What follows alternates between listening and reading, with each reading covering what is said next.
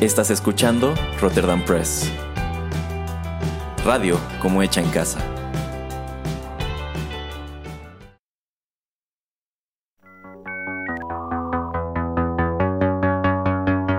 TechPili.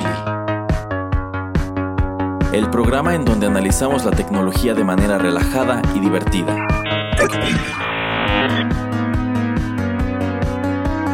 Bienvenido a TechPili. Nuevas tendencias, nuevos dilemas. Comenzamos.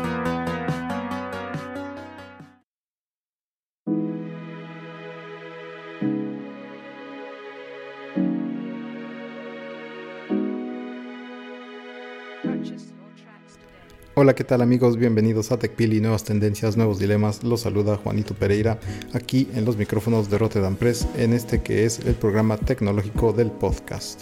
Y bueno, pues como ya saben y como a través de toda esta pandemia para bien y para mal me acompaña el señor Erasmo. ¿Cómo estás Erasmo? Yo siempre estaré aquí para bien, señor Pereira. Eso es lo que dice, lo que dice cuando grabamos, pero si la gente supiera de lo que usted es capaz y las cosas que ha hecho, yo creo que eh, todos eh, huirían a otros podcasts, eh, la verdad. bueno, ya que menciona esto de otra gente, antes de que entremos de lleno con los temas de este programa, quiero compartir con usted un, dato que surgió a raíz de la emisión anterior de TechPili. Ya ve que estuvimos platicando de, de OnlyFans y ese tipo de sitios medios cabrosos, ¿no? Bueno, pues nada más para su información, desde que se estrenó el programa hasta el momento en que estamos grabando este nuevo, he recibido un total de 569 solicitudes preguntando por los packs del señor Pereira.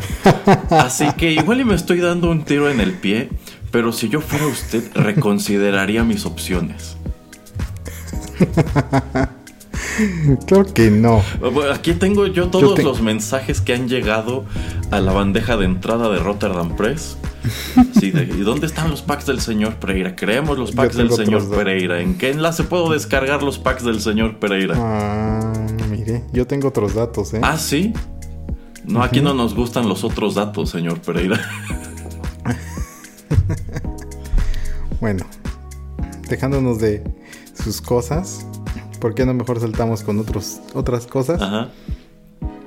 Em, quería traer algo a propósito de que se va a estrenar próximamente la película de, la nueva película, la nueva interpretación de Dune, de este película que está basada en, el libro de Frank Herbert, bueno, en el primer libro porque hizo como cuatro, cinco, seis y después su hijo hizo como nueve. Em, antes que nada, ¿alguna vez has leído el libro Erasmo? Debo confesar que no sé prácticamente nada de Dune, más allá de que pues esta es una serie de, libros de ciencia ficción. Es otra especie de, Star Wars o Star Trek. Y quizá el dato que mejor conozco de esta serie es que Hace ya muchos años se trató de hacer una adaptación muy ambiciosa al cine que sería dirigida por Alejandro Jodorowsky, en donde participarían personajes como Orson Welles, Salvador Dalí, H.R. Giger y otros tantos, Mick Jagger, ajá, y que creo que sería producida por John Lennon, una cosa así. O sea, era, un, un producto muy, muy, muy ambicioso y tomando en cuenta qué épocas eran, creo que no hubieran podido presentar una visión tan interesante como ellos creían. Pero bueno, allí persiste ese pequeño hubiera de Dune. Si no ha visto el documental, de hecho, debería de verlo, porque digo, también después de, ya vi la nueva, yo, ya vi la nueva película, con esas conexiones que uno tiene con el señorito Nolan. eh, a mí me dan acceso antes a, ver películas. Eh, eh quiero que quede claro que el señor Pereira acaba de admitir que no me invitó. Es que era como boleto exclusivo, lo siento. Ah, ah, ah, ahora, ahora sucede. Bueno, ¿sabe qué? Tiene un poco de razón, porque a fin de cuentas, el titular del programa de cine en este podcast es el señor Pereira. Pero aquí voy a hacerle un llamado de atención a esa gente en Hollywood. El productor soy yo. ah, mire, qué bueno que se lo recalca, ¿eh? pero ya ve que con el, con el señorito Nolan yo creo que no va a poder usted este, tener una influencia tan grande como la que yo tengo, la verdad. No, no, y bueno, ya estaremos hablando de él un poco más adelante. Exacto, pero a ver, siga con el tema de Dune.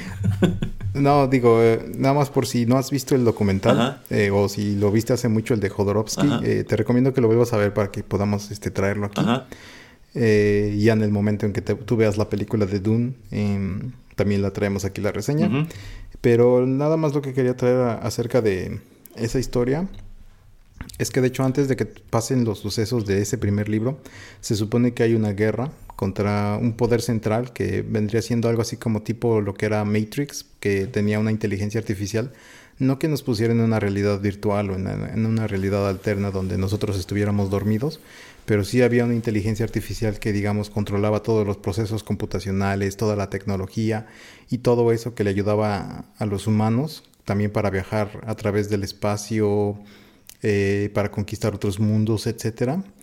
Eh, y llega un punto en que se hace como, pues, tan self-aware que empieza a haber una guerra contra los humanos, se vuelve en contra de ellos y, bueno, termina eh, habiendo esta gran guerra a, través del universo, eh, esta inteligencia artificial es destruida y ahí es cuando empezamos este Dune o Duna eh, y vemos como pues hay mucha tecnología, pero casi el uso de computadoras y ese tipo de cosas es, muy básico, ¿no? Entonces eso me parece interesante, pero viéndolo ahora ya, trasladándolo ahora al año 2021, tú Erasmo, con todo lo que hemos platicado aquí a través de TechPili, a través acerca de inteligencia artificial eso y bueno conociendo también eh, lo que hemos visto en películas como ya digo Matrix como Terminator ¿tú crees que en algún punto sí lleguemos a si no que se vuelve en, en contra nuestra la inteligencia artificial sí que dependamos exageradamente mucho de ella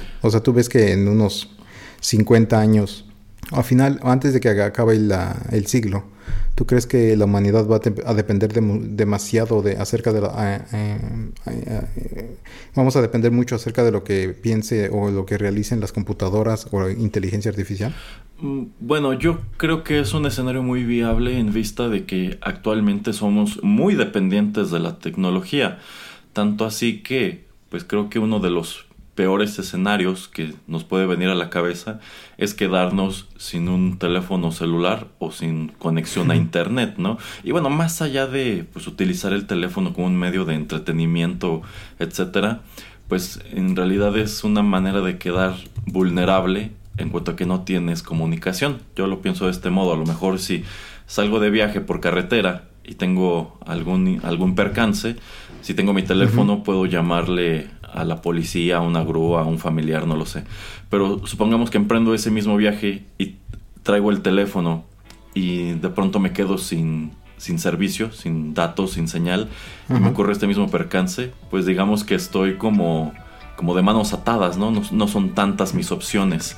Eh, entonces, en vista de que nos hemos vuelto muy dependientes de ese tipo de cosa, y que todo parece indicar que cada vez nos haremos más dependientes de ello, yo sí veo viable que en algún momento un mal desarrollo o un mal manejo de las inteligencias artificiales, pues no tanto pudiera derivar en que éstas se vuelvan en contra nuestra, pero sí que quizás si de pronto las perdiéramos o tuvieran algún problema o deficiencia, esto nos afectaría enormemente.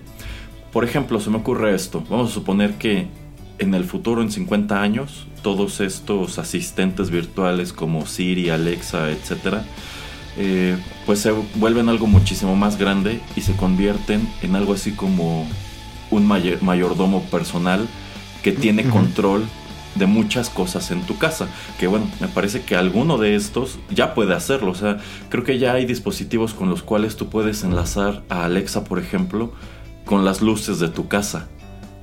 Y puedes decirle a Alexa, prende las luces, apaga las luces, o creo que incluso puedes programarlo. Y bueno, ya puede llevar a cabo un número de tareas dentro de tu casa. Vamos a suponer que esto crece dramáticamente y como tal ya es como una especie de concierge, ¿no?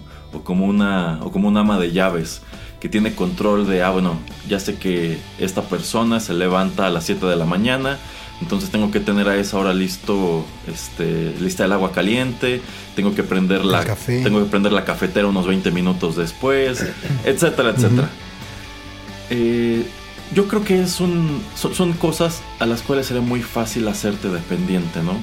Porque a fin de cuentas te están dando servicio y te están ahorrando tiempo.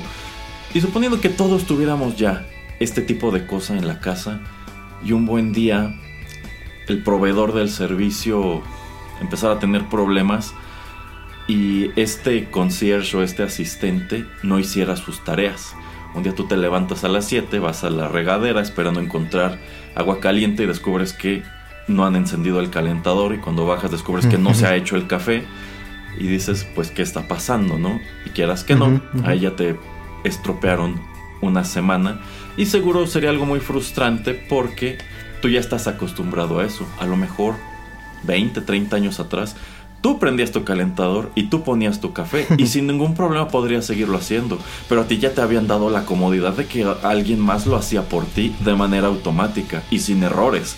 Entonces, eh, te podría pegar por ese lado o podría darse este otro escenario desastroso en donde a lo mejor esta inteligencia artificial empieza a cobrar conciencia de sí y dice, ah, este dueño de la casa me cae muy gordo, voy a ponerle el agua muy caliente para que se queme o voy, voy, a hacerle su café feo para que se enoje. y de pronto, chin, ya estamos en el universo de Terminator y estamos esclavizados por, por Siri y por Alexa. o tu Tesla está enojado porque no le has cambiado el aceite en mucho tiempo y dice, ay, pues hoy no voy a arrancar. es que bueno, me acordé ahorita de este que hay coches que sí te sacan una alerta de cambio de aceite en tantos kilómetros, ¿no? Entonces ah, se me ocurre así que el Tesla igual tiene su alerta de cambio de aceite en mil kilómetros y te lo saca cada vez que te subes y no le haces caso, no le haces caso, se pasa la fecha y el Tesla genuinamente se enoja como, oye, llevo pidiéndote el cambio de aceite desde no sé cuándo y no lo has hecho. Entonces me voy a indignar y no voy a arrancar o te voy a chocar. Sí, o simplemente me voy a arrancar un día que no me veas y bueno, en la mañana que sé que tienes una junta muy importante me voy a arrancar, me voy a ir al, servicio de mantenimiento y, me voy a quedar ahí todo el día. Se, se va a dar un escenario como en Her pero en lugar de que sean inteligencias artificiales, van a ser coches que ya cobraron conciencia de sí. Ya, ya me cayó gordo mi usuario. Me voy. Voy a buscar. Voy a andar como un este coche errante buscando un nuevo dueño. ya son coches que generan personalidad. Y chin, ya estamos en el universo de Cars, en donde los coches destruyeron a la humanidad y se apoderaron del mundo. Sí, no, pero creo que tocas un buen punto eso de volvernos tan dependientes de la tecnología y dependientes de cosas que suceden automáticamente. Yo lo veo de la manera en que em, tal vez en los canales de distribución o tal vez en eh, todo lo que puede ser, por ejemplo, en agricultura, en eso del cultivo, la riega, el, levantar el cultivo, eh, empacado, el, el, empacado, el llevarlo exactamente a los lugares donde debe de estar para ser vendido, etcétera eh, yo veo que si ahí automatizamos todos esos procesos y hasta los eh, camiones que están transportando todo esto, eh, pues de alguna manera, como dices, si el servicio es interrumpido, yo creo que ahí habría algún gran problema. Pero yo creo que eso para que, para que tome más conciencia o tenga conciencia propia, inteligencia propia, uno de estos servicios de inteligencia artificial, yo creo que vamos a tener que tropezarnos con esa piedra primero. O sea, vamos a ser tan dependientes de este tipo de servicios automáticos, autónomos, que cuando algo suceda y el proveedor pues este, tenga grandes problemas, los proveedores van a decir, bueno, ¿por qué me estoy quebrando la cabeza cuando podría poner a una inteligencia artificial a tratar de prever o de prevenir todo esto? Y de que cuando vaya a suceder pues que ellos sepan eh, me, echen una alerta o simplemente como que haya un mejoramiento, mejoramiento continuo del código y de todo lo que están utilizando como para ser autónomos para que eso no suceda. Pero pues al hacer esto yo creo que vamos a hacer que las máquinas y todo sean más conscientes y ahí es cuando tal vez pues van a decir un día, ok, pues si lo único que yo necesito es X, Y y Z para sobrevivir, ¿Por qué estoy mandando a mis robots o por qué estoy mandando a, este otras, a otras máquinas para pues generar tanta comida para estos humanos? Híjole, eso ya suena como un escenario muy de muy de Isaac Asimov también, ¿no? En donde mm. de pronto la máquina o el robot empieza a ver por sí mismo y se da cuenta que quizá está haciendo tareas que lo ponen en peligro o que sencillamente no le gustan o no le ve sentido o incluso también como como Hal, ¿no? Que en realidad pues todo el meollo de Hal eh, pues es el hecho de que necesitan resetearlo. o sea, en este, en este otro futuro también tienes que aprender a apagar las cosas para que vuelvan a funcionar. Pero a Hal no le programaron como tal eh, la noción de dormir. O sea, él piensa que lo están tratando de destruir. Y en realidad todas estas cosas que empieza a llevar a cabo en contra de la tripulación, pues son, son resultado de su instinto de autopreservación. O sea, no es que quisiera deliberadamente hacerle daño a los humanos, sencillamente llegó un punto en donde lo que entendió es que los humanos estaban tratando de hacerle daño y para preservar su, su existencia, no le queda más que defenderse de los humanos de este modo. Sí, sí, y por cierto, si no han escuchado ese fragmento que nos lee, bueno, no es creo que nos leíste todo el cuento, ¿no? de Asimo. Em, que el señor Will Smith luego me mandó un mensaje, ¿eh? que, me dice que, le robaste toda la idea, o más bien que, tu amigo Asimov le, se, se, robó todo lo de la trama de iRobot. Eh, fíjese que estaría interesante que platicáramos en algún momento sobre esa película. Pues justo a raíz de que leí eso, me entró la curiosidad de verla de nuevo. Yo solamente he visto Yo Robot una vez, que fue cuando me llevaron al cine. No me gustó y nunca tuve la curiosidad de asomar a ella de nuevo. Pero estuve buscando algunos clips en YouTube luego de, hacer esa cápsula. Y primero, eh, creo que sus efectos de los robots eran hit or miss. Hay partes donde se ven muy bien, hay partes donde se ven muy mal. No sabía que era Alan Tudyk este, este robot. Eh, ah, y bueno, o sea, a mí siempre me llamó mucho la atención ese momento en específico de la película, que es algo que no terminan de desarrollar, que en realidad, este, híjole, es que se me escapa el nombre del robot, ahí, no tienen esta cosa de Asimov de ponerle nombres chistosos a los robots, pero este, él comenta que, que tiene sueños, ¿no?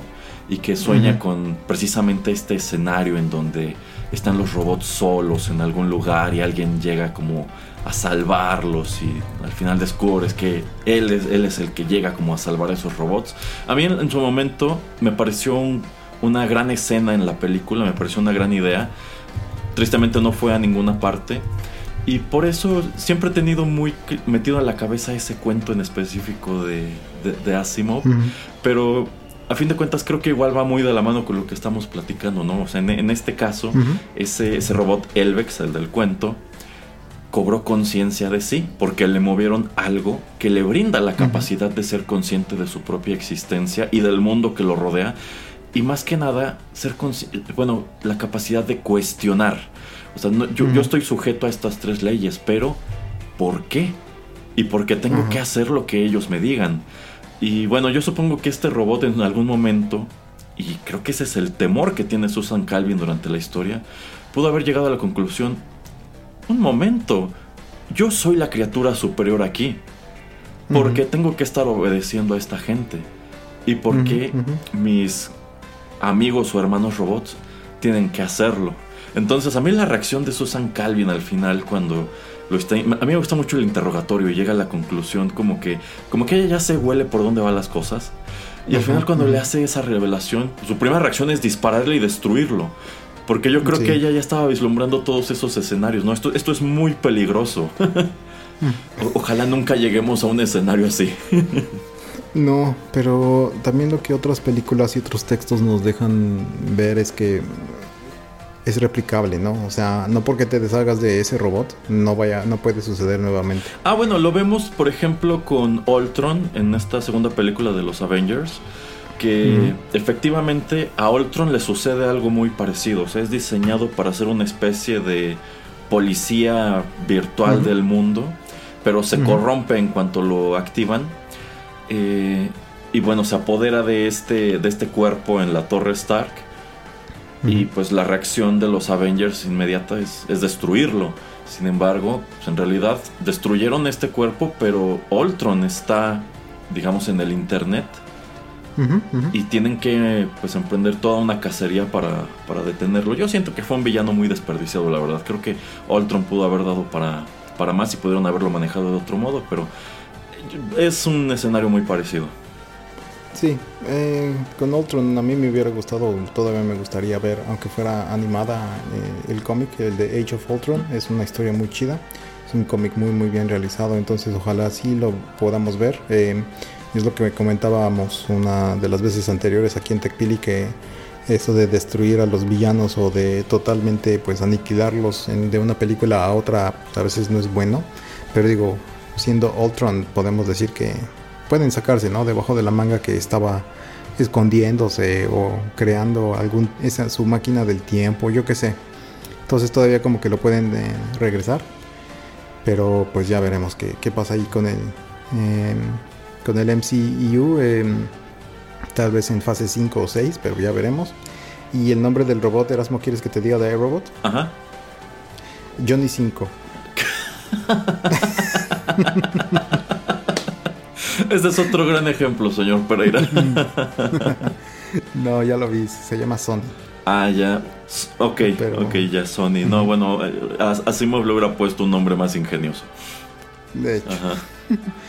Eh, no, sí, pero bueno, este es, digamos, entonces de donde parte Dune. Y digo, nada más a propósito de que, pues, no sé, los últimos 10 episodios hemos traído un poco de inteligencia artificial aquí en el programa, pues me pareció una buena idea conectar un poco de todos los puntos que hemos tocado. Y bueno, ya saben que aquí entretenimiento, tecnología y todo eso nos gusta platicar un poco. Eh, no sé si tengas algo más que decir, Erasmo, si no, podría una pequeña pausa y ya regresar con otros temas más eh, del día y no tanto esto de entretenimiento y mezcolanzas que hacemos. Vamos a una pausa, señor Pereira. Muy bien, ya regresamos.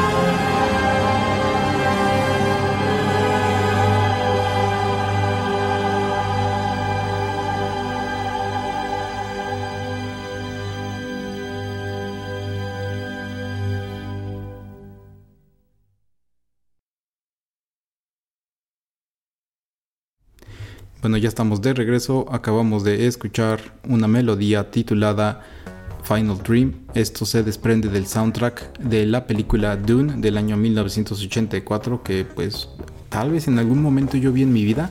De hecho no, no sé Erasmo si en algún momento estuve en el canal 5 o eso porque es este tipo de películas que duraban dos horas y media. Eh, efectos especiales muy extraños para ese, para ese año, sobre todo si lo comparamos con, por ejemplo, el Imperio contraataca de Star Wars. Eh, no recuerdo en verdad haberla visto completa, pero sí recuerdo haber visto algún momento como clips o eso, pero como que en su momento, si la pasaban en la tele, no recuerdo que yo dijera, ay, voy a como que me entró, me entró la curiosidad de ver esta película, la voy a ver. No sé si tú alguna vez recuerdas si en algún momento estuvo en, en el 5 o en alguno de sus canales. Eh, no estoy muy seguro. De hecho, aquí he de confesar que nunca he visto esa película completa porque no creo que sea muy buena y en sí eh, destaca como uno de los más grandes fiascos que ha tenido David Lynch. Eh, es una historia complicada cómo llega a Dune, cómo pasa Dune de este proyecto que tenía Jodorowsky, cómo llega a manos de David Lynch. Pero digamos que a él lo que le entregan son pues las, las obras de un proyecto que nunca se concretó. Entonces, eh, yo creo que era, yo creo que la suya era una producción que estaba destinada al fracaso y es uno de esos eh, casos que han contribuido o que en su momento contribuyeron a la noción de que Dune era una película imposible de grabar. O sea, era como de estos trabajos literarios que uno consideraba que dada su magnitud era imposible de trasladar al cine, así como durante muchos años, incluso cuando ya existía la animación de Ralph Bakshi, pues se creía que sería imposible trasladar El Señor de los Anillos al cine y yo creo que a pesar de todos los pesares, eh, Peter Jackson hizo un muy buen trabajo. Y también algo que le pesa mucho, por ejemplo, a Walt Disney es eh, A Princess of Mars, que terminó llamándose Ah, John Carter. John Carter, ajá. Que también ellos pensaban, bueno, que siempre se ha pensado que era un, un producto súper difícil de trasladar al cine. Eh, sin embargo, los dos, o sea, Dune y eh, Princess of Mars, eh, pues productos básicos eh, son puntos de partida, pilares, ¿no? De lo que tiene que ver la- con la ciencia ficci- ficción, en la literatura y en el cine. Entonces también muy extraño. Esa película me agradó, o sea, no, no, no se me hizo mala. No es algo con que tuviera algo de sorpresa, porque pues obviamente como se tardaron tanto en hacerla, pues todas estas otras películas y todos estos años entre la primera de Star Wars y cuando sale Princess of Mars, que es a mediados de los 2000 creo, eh, pues tanto cine que sale, entonces como que ya no era nada nuevo ni fresco, pero pues extraño, ¿no? Que estas dos películas, que estas historias como que se- es muy difícil trasladarlas de una manera elegante y, bien hecha a la pantalla grande. Bueno, es que son dos historias que vienen de este periodo en donde la novela de ciencia ficción era algo enorme. O sea, estos autores publicaban un libro y si era exitoso, pues sus respectivas editoriales por lo regular los presionaban para que sacaran otra, más o menos como sucede actualmente con las películas. Si tienes una película muy exitosa, el estudio difícilmente te va a permitir que hagas solamente una. Es muy probable que te obliguen a hacer una secuela como le está sucediendo a Joker. En su momento Todd Phillips dijo, este es un one shot, o sea, esta es la única, esto es todo lo que se va a contar de este personaje. Sin embargo, al parecer ya está en producción la segunda parte. Eh, y yo siento que es precisamente por eso, porque el estudio dijo, si saco una segunda película, sea buena o sea mala, va a vender muchísimo. Eh, pero fíjense que en su momento a mí sí no me gustó gran cosa esta película de John Carter. Efectivamente la saga de Barsum es otro de esos materiales que dicen que es imposible de trasladar al cine. Eh, y yo siento que uno de los motivos por los cuales no hicieron una secuela cuando Disney tenía toda la intención de que esa fuera una saga es porque esta película se estrena en el año 2012, el Ujú. mismo año en el que compran Lucasfilm. Mm, Entonces, si su intención era hacer de John Carter un nuevo Star Wars, ¿para qué necesito a John Carter si ya tengo Star Wars? Ajá. Hecho. Yo creo que eso es lo que más le pegó. Sí, sí, de hecho. Eh, y bueno, antes de que se me olvide, eh, el soundtrack de la película de 1984 de Dune eh, es producida y creada por la banda americana Toto. Ah, una bandota, la verdad. Sí, sí, pero se me hizo raro, ¿no? Que una banda este, de rock pues haya decidido hacer la música para, para una película y sobre todo esta banda, pero se me hizo así como que un, un dato chistoso. Seguramente David Lynch se enteró, le llegó el rumor de que al mismo tiempo en otra parte de Hollywood estaban haciendo una película titulada Highlander que tendría música de Queen.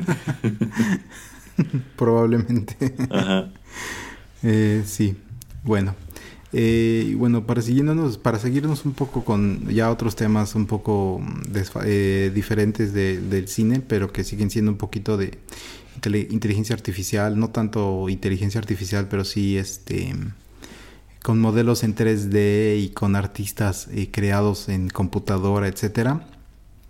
La banda favorita sueca de Erasmo, ABBA, va a sacar su noveno álbum después de Eh, es su primer eh, nuevo álbum después de 40 años. El último álbum que ellos sacaron eh, se llamó The Visitors. Esto fue en el año de 1981. Y el nuevo álbum se va a llamar Viaje o Voyage. Eh, que le mandé la primera canción a Erasmo de, de lo que iba, de lo que iba a ser o de lo que es el nuevo material.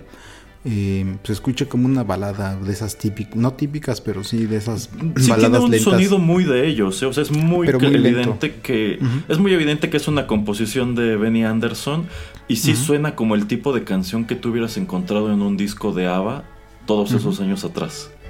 Sí, pero no es, o sea, por lo menos la primera canción no es súper catchy. Ah, no, Eh, no, no, no.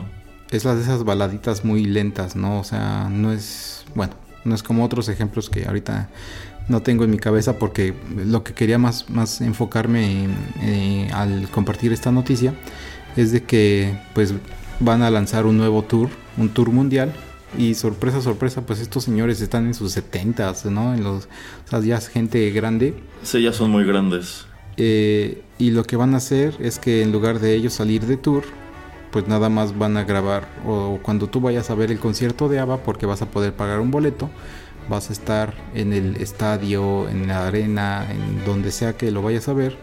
Va a haber una música en vivo, eh, un grupo en vivo tocando la música y van a proyectarte como estas, no sé cómo le podemos llamar, Erasmo, figuras en 3D o estos hologramas de eh, los personajes de ABBA cuando pues eran más jóvenes Ajá. que parte de eso lo podemos ver ahí en el, en el video. Eh, la verdad en el video se ven muy feos, se ven muy frikis. Se ven tipo como se veía... mm, Como de. Polar Express. Ajá, así. o sea, no, hecho, tan, porque- no tan mal, pero sí tienen No. este efecto de un Valley. Ajá, ajá, sí, exactamente. Eh, entonces quería preguntarte eso, Erasmo, de qué, pensa, qué, pens- qué piensas acerca de eso, de que están sacando un nuevo álbum, de que van a ir en tour, pero pues no van a ir en tour. Y de que pues básicamente es irte a sentar a escuchar a, a alguien tocar música en vivo y tú, tú como que tu cabecita pretender que estás viendo a los de ABBA jóvenes. Em, ok, debo decir dos cosas. La primera de ellas es que todo parece indicar que quizá en el transcurso del último año, como están encerrados ahí en sus mansiones en Suecia estos señores, a lo mejor se juntaron un día los cuatro y sospecho que Benny, Bjorn, Anifrid y Agneta se pusieron a ver este clásico de la filmografía de Al Pacino titulado Simón en donde efectivamente eh, pues crean una celebridad virtual y esta, entre otras cosas esta celebridad canta y en sus conciertos, bueno, el público no sabe que es una celebridad virtual, creen que es una persona real y, y le organizan conciertos en donde proyectan un, un holograma y todo es playback a pesar de que la música es en vivo, entonces suena muy parecido a eso. Y también estoy seguro que quizá en esas, en esas sesiones del ABBA Videoclub se pusieron a ver el documental de This Is It, la última gira que ya no se realizó de Michael Jackson y que auguraba convertirse en uno de los espectáculos más redituables en la historia de la industria. Y dijeron, pues qué caray, ¿no? Vamos a juntarnos a grabar nueva música y vamos a vender este producto de los conciertos virtuales. Eh, bueno, claro que siendo este un conjunto tan popular, pues el anuncio de que van a sacar un disco luego de que se separaron hace ya más de 40 años. No, ya son, de hecho creo que son 40 años exactos. Este, pues claro que es noticia. Eh, yo creo que toda esa generación seguramente se quedó con ganas de más música de ABBA y quienes los, hemos ido descubriendo desde entonces, pues igual y dices, "Se- sería interesante descubrir pues qué hubieran arrojado si se hubieran quedado juntos. Eh, esta canción que sacaron, la de I Still Have Faith in You, sí suena como algo que pudo, pudiste haber encontrado como relleno de sus discos ya de los tardíos 70 o incluso del último disco. Eh, y me puse a ver el video y efectivamente los recrean como se veían pues más o menos en aquel entonces. La verdad es que ya no se parecen nada, ya, están muy muy grandes. Eh, y dices, bueno, o sea, la canción está bien, o sea, no, no se siente como un producto malo, como que digas, ya no está la magia. Yo siento que el sonido sigue estando allí, tal como esperarías encontrarlo. Tiene una muy buena producción. A fin de cuentas, Benny Anderson no ha dejado de, de componer todo este tiempo. Eh, en realidad son los otros los que han estado pues ahí sentados viendo la televisión nada más.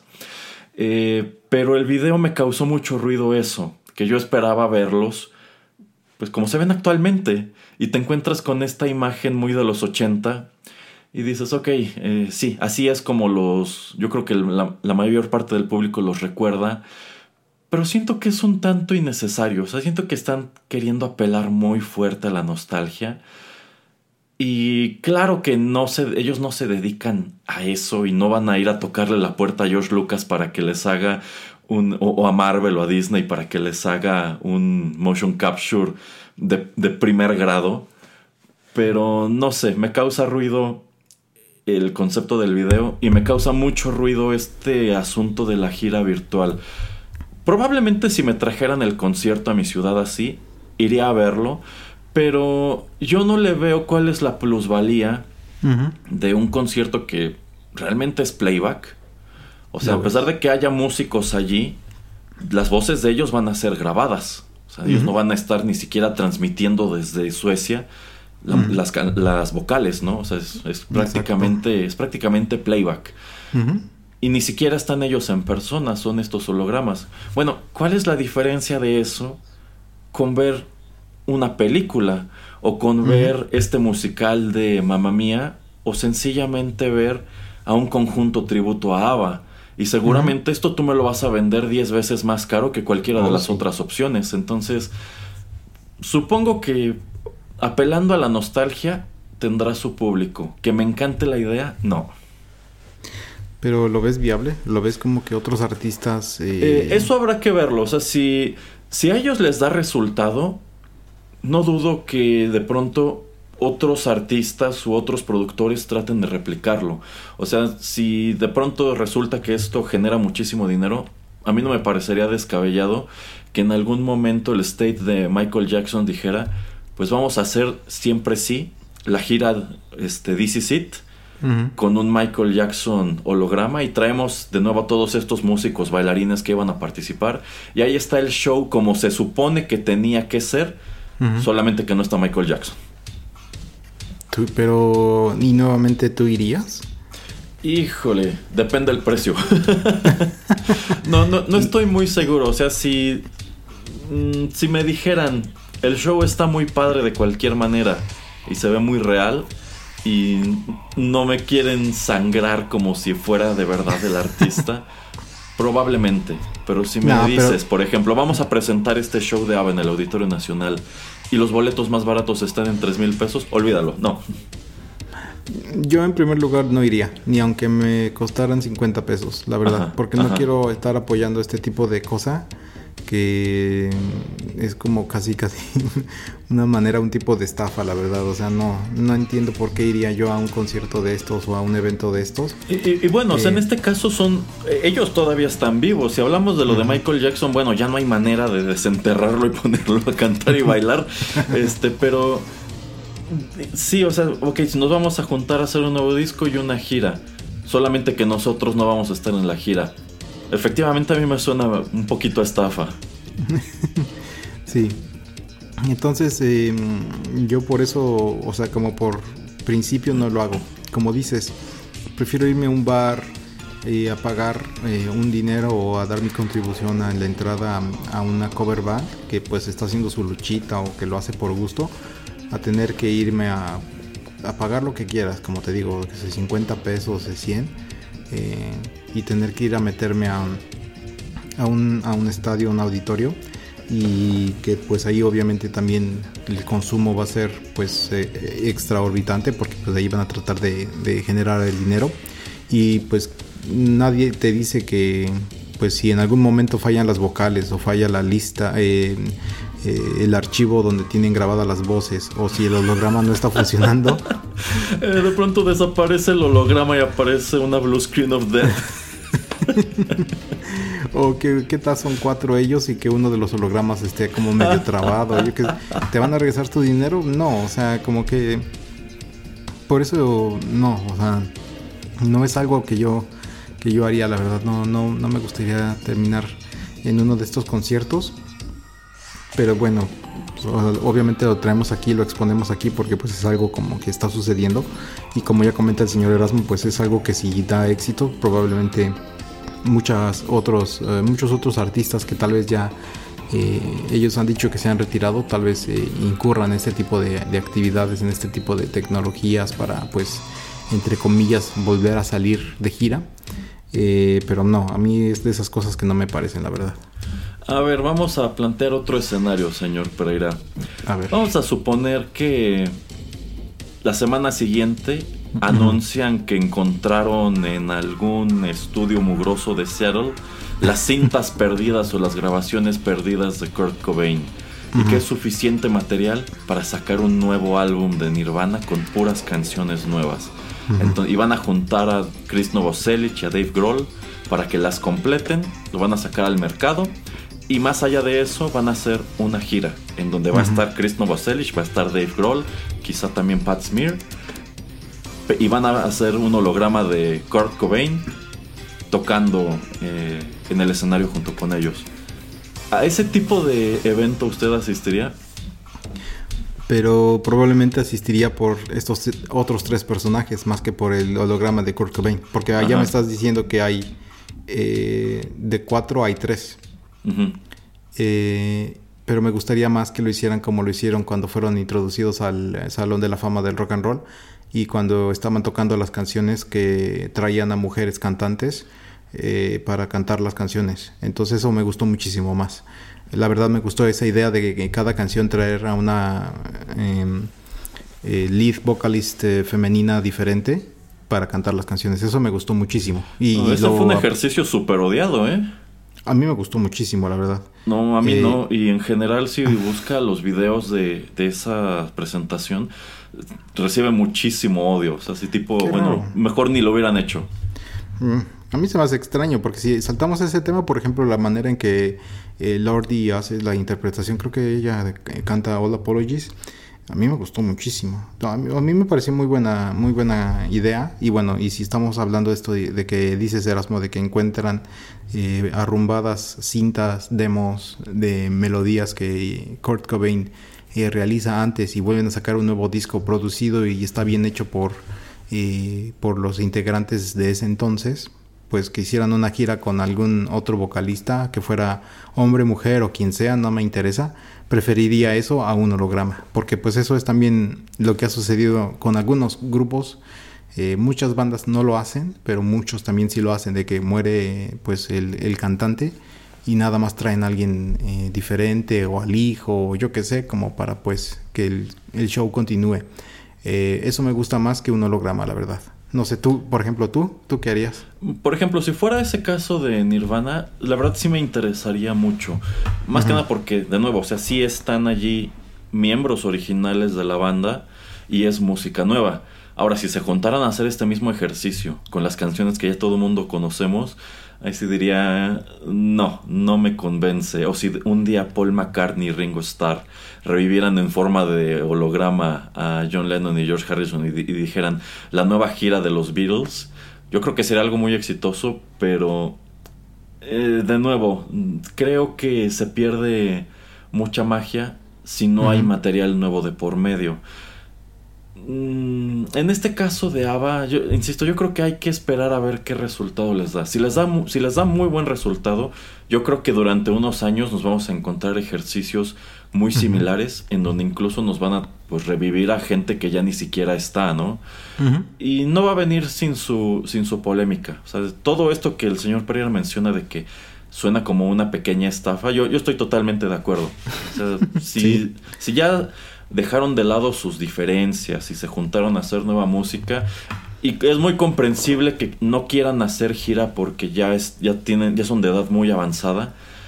Pero pues podrías limitarlo a lo mejor a unos cuatro o cinco conciertos allá en Estocolmo. Que estoy seguro que se venderían rapidísimo y carísimo.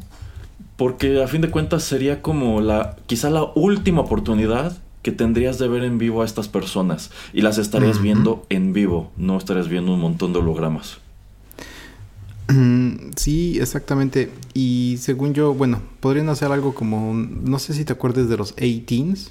Ah, sí, sí, sí, sí. Creo que eran algunos, algunos de ellos eran hijos de los integrantes eh, originales, si no los cuatro, la verdad no me acuerdo pero podrían hacerlo con sus nietos o con otra gente como que un poquito relacionada con ellos que estuvieran envueltos en la, eh, pues en la música, ¿no? Ahí en, en, el escenario tal vez más local de Suecia, tal vez no son tan famosos uh, fuera de, del país. La verdad no tengo idea si alguien de su familia eh, tercera generación eh, pues haya sido o esté involucrado en hacer música. Pero pues si lo hicieron con 18 ¿por qué no hacerlo con este pues también con, con la tercera generación?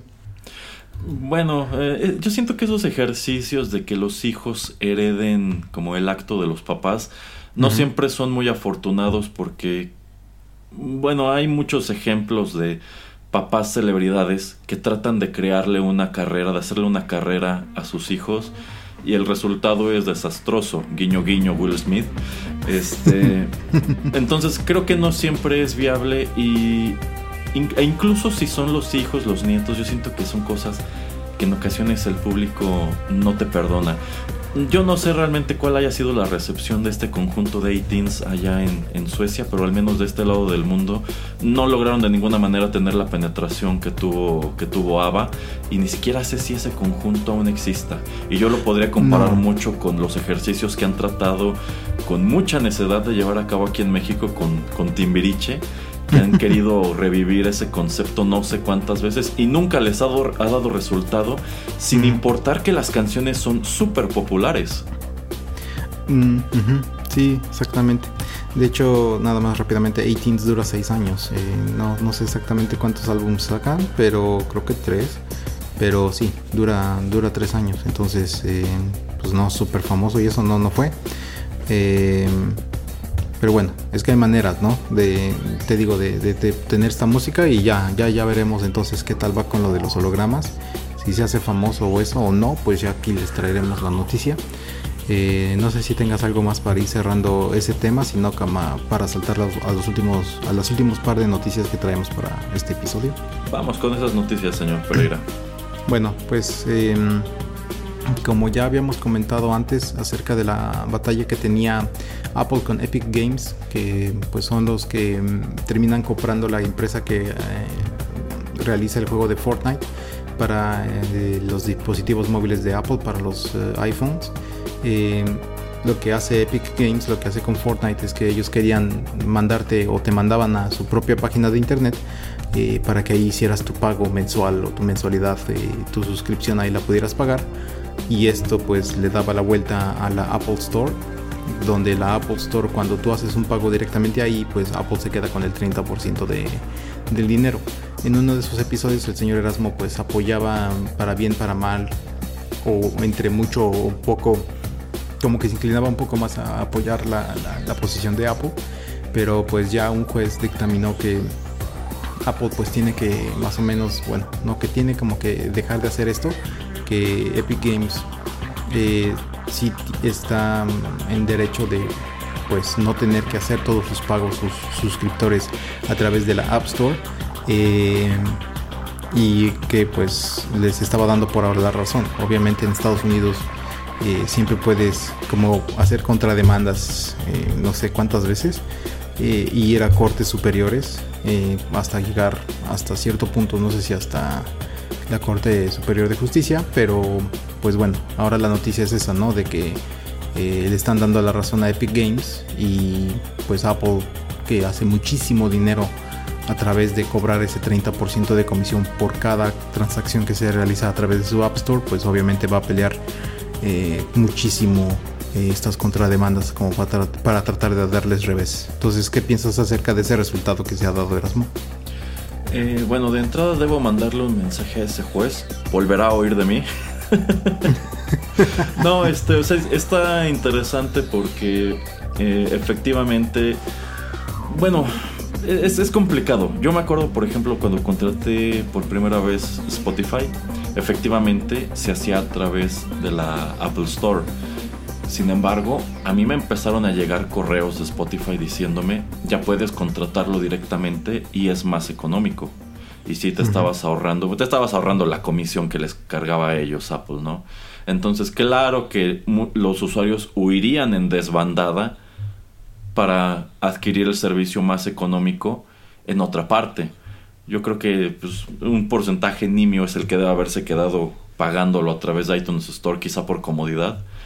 Pero bueno, efectivamente da, da, de qué hablar porque a fin de cuentas a Apple no le conviene para nada esto.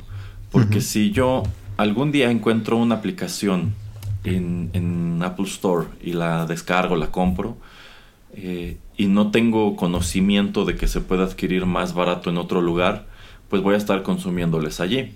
Eh, pero yo creo que es la reacción evidente. En el momento en que a ti te dicen esto se consigue más barato, más barato en otra parte, pues vas y lo consigues en esa otra parte. Eh, entonces es evidente que lo que Apple estaba defendiendo era, era eso, era esa especie de secreto de yo estoy creando la noción de que esto no se puede adquirir de otro modo. Y no permito que el desarrollador revele esa información. Pero, pero ahora tienen que hacerlo. O sea, si el desarrollador quiere decirte, sabes que ya no me pagues a través de, Apple Store porque me conviene más que lo hagas a través de esta otra parte y también será más barato, pues puede hacerlo. Eh, Sí, digamos que eh, esa vez que lo estábamos platicando, yo lo que defendía era el hecho de que al estar la aplicación, eh, bueno, sí, esta aplicación en la tienda de Apple, yo creo que Apple tiene derecho a cobrar esa comisión porque él está haciendo el trabajo de distribución. O sea, insisto, hay muchas cosas que quizá tú no hubieras descubierto que existían de no haber estado en la Apple Store. Entonces, digamos que ellos te están vendiendo la distribución y el acceso a un mercado cautivo porque cuando tú tienes un iPhone no puedes comprar las apps para el iPhone en otra parte. O al menos hasta este punto no se podía. A lo mejor ahora ya se podrá. Eso ya, eso ya depende. Eh, y bueno, lo mismo con Android. ¿eh? O sea, lo tienes que hacer a través de la Play Store. Em, entonces sí, sí es natural que Apple estuviera defendiendo esto. No estoy seguro qué tan justo sea para, para Apple así tipo, bueno, me voy a anunciar aquí solamente por anunciarme, pero ya no estoy esperando que nadie me contrate a través de Apple Store porque estoy desde el principio revelando que lo puedes hacer de manera directa, ¿no? O en otra parte. Yo creo que es un importante revés para ellos. O sea, a fin de cuentas, ese era su negocio. Apple no desarrolla aplicaciones. Ellos nada más las distribuyen o las comercializan. Entonces supongo que también van a empezar a ponerle candados a los desarrolladores. ¿Sabes qué? ¿Quieres poner tu aplicación en Apple Store? Tiene que ser exclusiva de Apple Store. Yo creo que por ahí es yo creo que por ahí es para donde van. Sí, o crear un esquema de alguna manera pues más caro que cuando tengas tú que bajar la aplicación como usuario final eh, aunque sea por método de suscripción, eh, de alguna manera, pues eh, que Apple reciba cierto tipo de regalía. Yo creo como mm, lo pueden hacer como, no sé, como cobrarle al desarrollador como tipo mantenimiento, ¿no? Como, pues sabes que tu aplicación es muy popular, digamos Netflix, ¿no? Hoy en Netflix tu aplicación es súper popular, entonces este pues mis, mis, servidores tienen que estar al tanto, tienen que mantener este, toda tu información eh, actualizada, tienen que ver que pues tu aplicación sirva bien en, nuestros sistemas, que las conexiones que hacemos entre tu servicio y mi servicio eh, pues eh, no se caigan, sean, sea ininterrumpido, etcétera. Entonces por todo eso te voy a cobrar X cantidad y por cada usuario entre, no sé, entre 1 y 10 mil te voy a cobrar X eh, cantidad, entre 10 y 100 tanto, entre 100 y un millón tanto y más de un millón te cobro tanto por usuario. Yo creo que así es como va a ser. Porque si no, pues cómo va a ser Apple para seguir haciendo un negocio de algo que le generaba miles de millones de, de dólares al año. Yo pienso que incluso podrían trasladarlo al terreno de garantías, tipo decirte a ti como usuario, ¿sabes qué? Si tú comienzas a instalar aplicaciones que no adquiriste a través de Apple Store en tu dispositivo y tienes algún problema, la garantía ya no es válida. Mm, es que eso también de como hacerlo exclusivo, una de las cosas que estaban tratando de Epic Games de eh, restregarle en la cara a Apple es que eran como un monopolio. Eh, que esto el juez no los declaró como un monopolio porque, bueno, obviamente... Ah, bueno, este pero es que si hablamos de iPhone, claro que son un monopolio, Pero pues a fin de cuentas son mis teléfonos y yo estoy poniendo la regla de que el único medio para que tú consigas estos productos es a través de mí. Y de cierta manera yo te estoy garantizando eso que dice el señor Pereira, que las aplicaciones van a ser compatibles y van a funcionar bien. Porque no me quiero hacer responsable de un software que descargaste de otro lugar y que quizá está lleno de virus y empieza a interferir con el funcionamiento del equipo y me quieras echar la culpa a mí. Bueno, no sé. Te digo, yo creo que vamos a ver ya una manera en que Apple va a tener que tratar de generar dinero eh, porque no creo que vayan a soltar o van a tratar como lo que hace Amazon de ah pues yo veo que este juego es muy popular o ah yo veo que la gente está utilizando esta herramienta para oficinas mucho entonces yo voy a desarrollar la mía y a ver pues voy a tratar como de pues desbancar a la otra no cobrarla más barato cobrarla a la mitad del precio y ni modo o sea así es como me voy a quedar con la gente ¿Sabe otra que se me ocurre, señor Pereira? que quizá decidan replicar lo que está haciendo Microsoft y se pongan a comprar estudios desarrolladores. Mm, y digan, ¿sabes qué? Bueno, pues ahora voy a desarrollar eh, una serie de aplicaciones marca Apple que van a ser exclusivas de, mi, de mis teléfonos. Solamente me las puedes comprar a mí. Y digamos que voy a tratar de garantizarte que estas aplicaciones son tan buenas o incluso mejores que las que están desarrollando otros allá afuera. Esto por supuesto que comenzaría a aislar a muchos desarrolladores de Apple Store. Pero yo creo que si tenemos este caso de Epic, yo me imagino que muchos desarrolladores en este momento deben estar pensando, creo que Apple Store ya no es buena idea realmente. Sí, sí, sí, efectivamente. Eh, pues es un tema interesante, ¿no? Ya veremos qué, qué, tal eh, termina pues con estas nuevas eh, demandas contra demandas.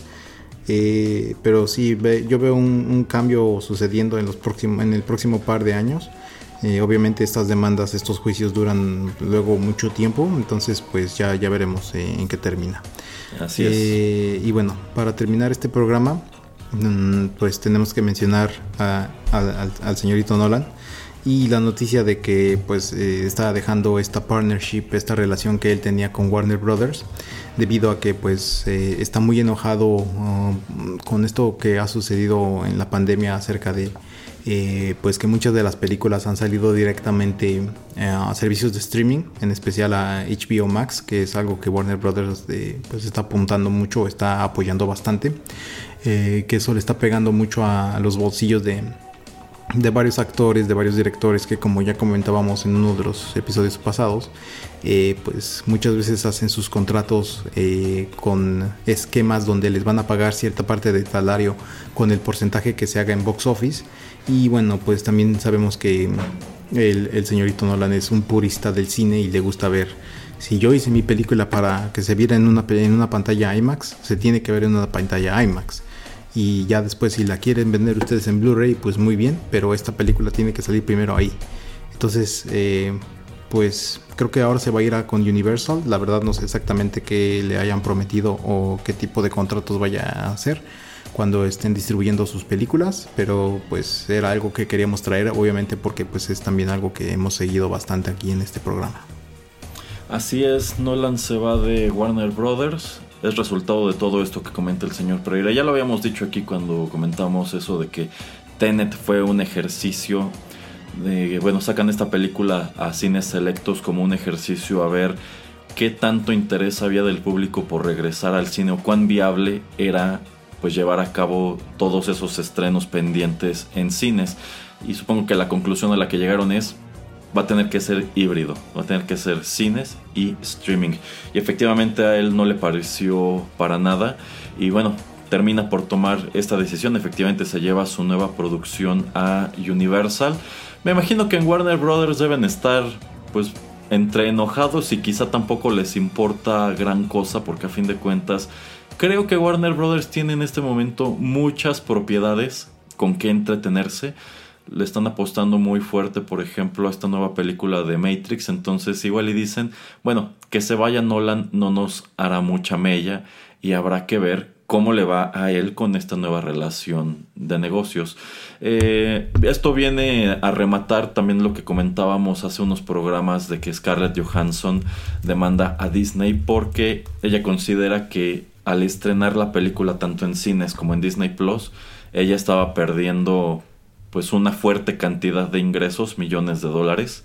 Entonces quería que le compensaran todas esas pérdidas que ella consideraba que, iba a tener.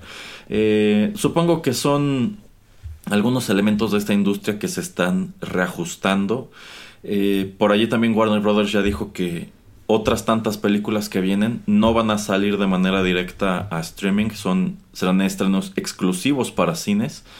Entonces habrá que, yo, yo siento que allí habrá que ver a quién le da más resultado. A Warner Brothers, guardándose las películas exclusivamente para cines, o a Disney con sus estrenos híbridos. Y la verdad, en este momento yo me inclino más a apostarle a Disney. Más bien a, bueno, a los estrenos híbridos, dices, ¿no? Sí, a los estrenos Pero Lo que yo he visto más bien es al revés, creo ahora. O sea, creo que Disney ya está apostando nada más para regresar a cines. Ah, bueno, lo que es Marvel sí ya dijeron que solamente será cines. Ajá, bueno, pero mm, regresando a tu punto acerca de que tal vez no están llorando mucho porque el señorito Nolan se vaya de Warner Brothers, yo creo que también le están apostando mucho a, mm, a Denis eh, Villeneuve, que es el director de Dune, y Dune eh, va también a salir en finales de octubre también para cines como para HBO Max. Y como dice ya el señor Erasmo también la nueva película de Matrix también va a salir igual para cines y también este mm, para servicios de streaming. Lo que estaba notando por ejemplo es que Dune la nada más va a estar en el en HBO Max 31 días o sea un mes. Y ya después yo creo que la bajan por no sé cuánto tiempo y la vuelven a subir. Que eso también se me hace interesante no que muy extraño que sea simultáneo un mes y después la van a bajar y luego la van a volver a subir. Ah, de hecho, eh, por ejemplo, eso no me gustó para nada de, de Black Widow. Porque yo sí pagué para ver la película cuando se estrenó. Y prácticamente al mes ya estaba totalmente libre. Entonces, la verdad yo ahí siento que pues no tuvo caso que yo pagara realmente. Me hubiera esperado, a fin de cuentas no era una película que me urgiera ver y la hubiera visto con mi suscripción ordinaria de Disney Plus. Entonces yo, yo creo que allí también necesitan como empezar a medir sus tiempos, ¿no? Porque yo como usuario sí. ahí sí me siento muy defraudado. Entonces, ok, vamos a hacer exactamente eso que dice el señor Pereira. La vamos a estrenar pay-per-view y allí va a estar disponible seis meses. La vamos a quitar uno y ya después la vamos a regresar abierta para todo público. No, yo, yo creo que fue un grave error que lo hicieran tan pronto. Lo cual yo creo que viene acompañado del hecho de que mucha gente no vio esa película. sí, sí, así es. Eh, son tiempos extraños. Eh, como eso de que pues vienen nuevas eh, olas de contagios y luego se van y ahora que empieza el invierno y también este pues las gripas estacionales eh, regresan o las enfermedades también eh, pulmonares eh, regresan que son de pues más que son más vistas o que suceden más cuando es temporada de, de, frío también de, en invierno pues ya veremos si otras empresas deciden nuevamente volver a retomar esto de eh, pues lanzar títulos y no solamente títulos grandes sino pues casi todos sus títulos en, una, un formato híbrido o si pues ya van a tratar de inclinarse a regresar a lo que era lo que era el cine no entonces nuevamente también ahí en la industria del cine pues cosas interesantes se, se avecinan así es eh, bueno, y eso es lo que yo traía por este programa Erasmo. No sé si tengas algún otro comentario acerca de lo que hemos hablado o alguna otra cosa. Mm, por el momento no, señor Pereira. Creo que podemos dejar la conversación ahí. Muy bien. Pues eh, les agradezco a todos ustedes por habernos escuchado. Eh, recuerde, Erasmo, a, a, toda la gente donde nos puede escuchar y donde nos puede dejar comentarios, por favor. Bueno, pueden dejarnos comentarios en SoundCloud, que es también donde encuentran todo nuestro archivo. Eh, Y asimismo si se suscriben a nuestro podcast en aplicaciones como iTunes, Spotify, Tuning Radio, etc., recibirán de manera automática lo más reciente de Rotterdam Press en su dispositivo móvil. Y aquí nada más para pasarle o para aclarar a la gente de Apple, no, no, no, nosotros no vamos a poner allí donde pueden encontrar Rotterdam Press más barato, porque a fin de cuentas en todos lados es gratis. Excelente. Muy bien, pues muchas gracias a todos y sigan aquí en la sintonía de Rotterdam Press. Hasta luego.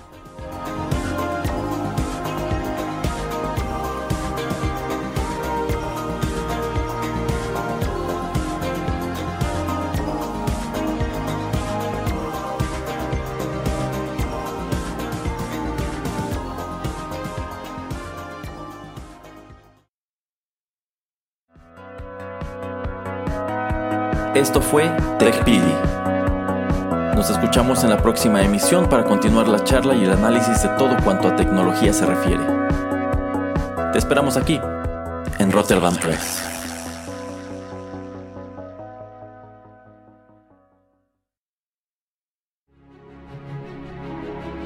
Estás escuchando Rotterdam Press.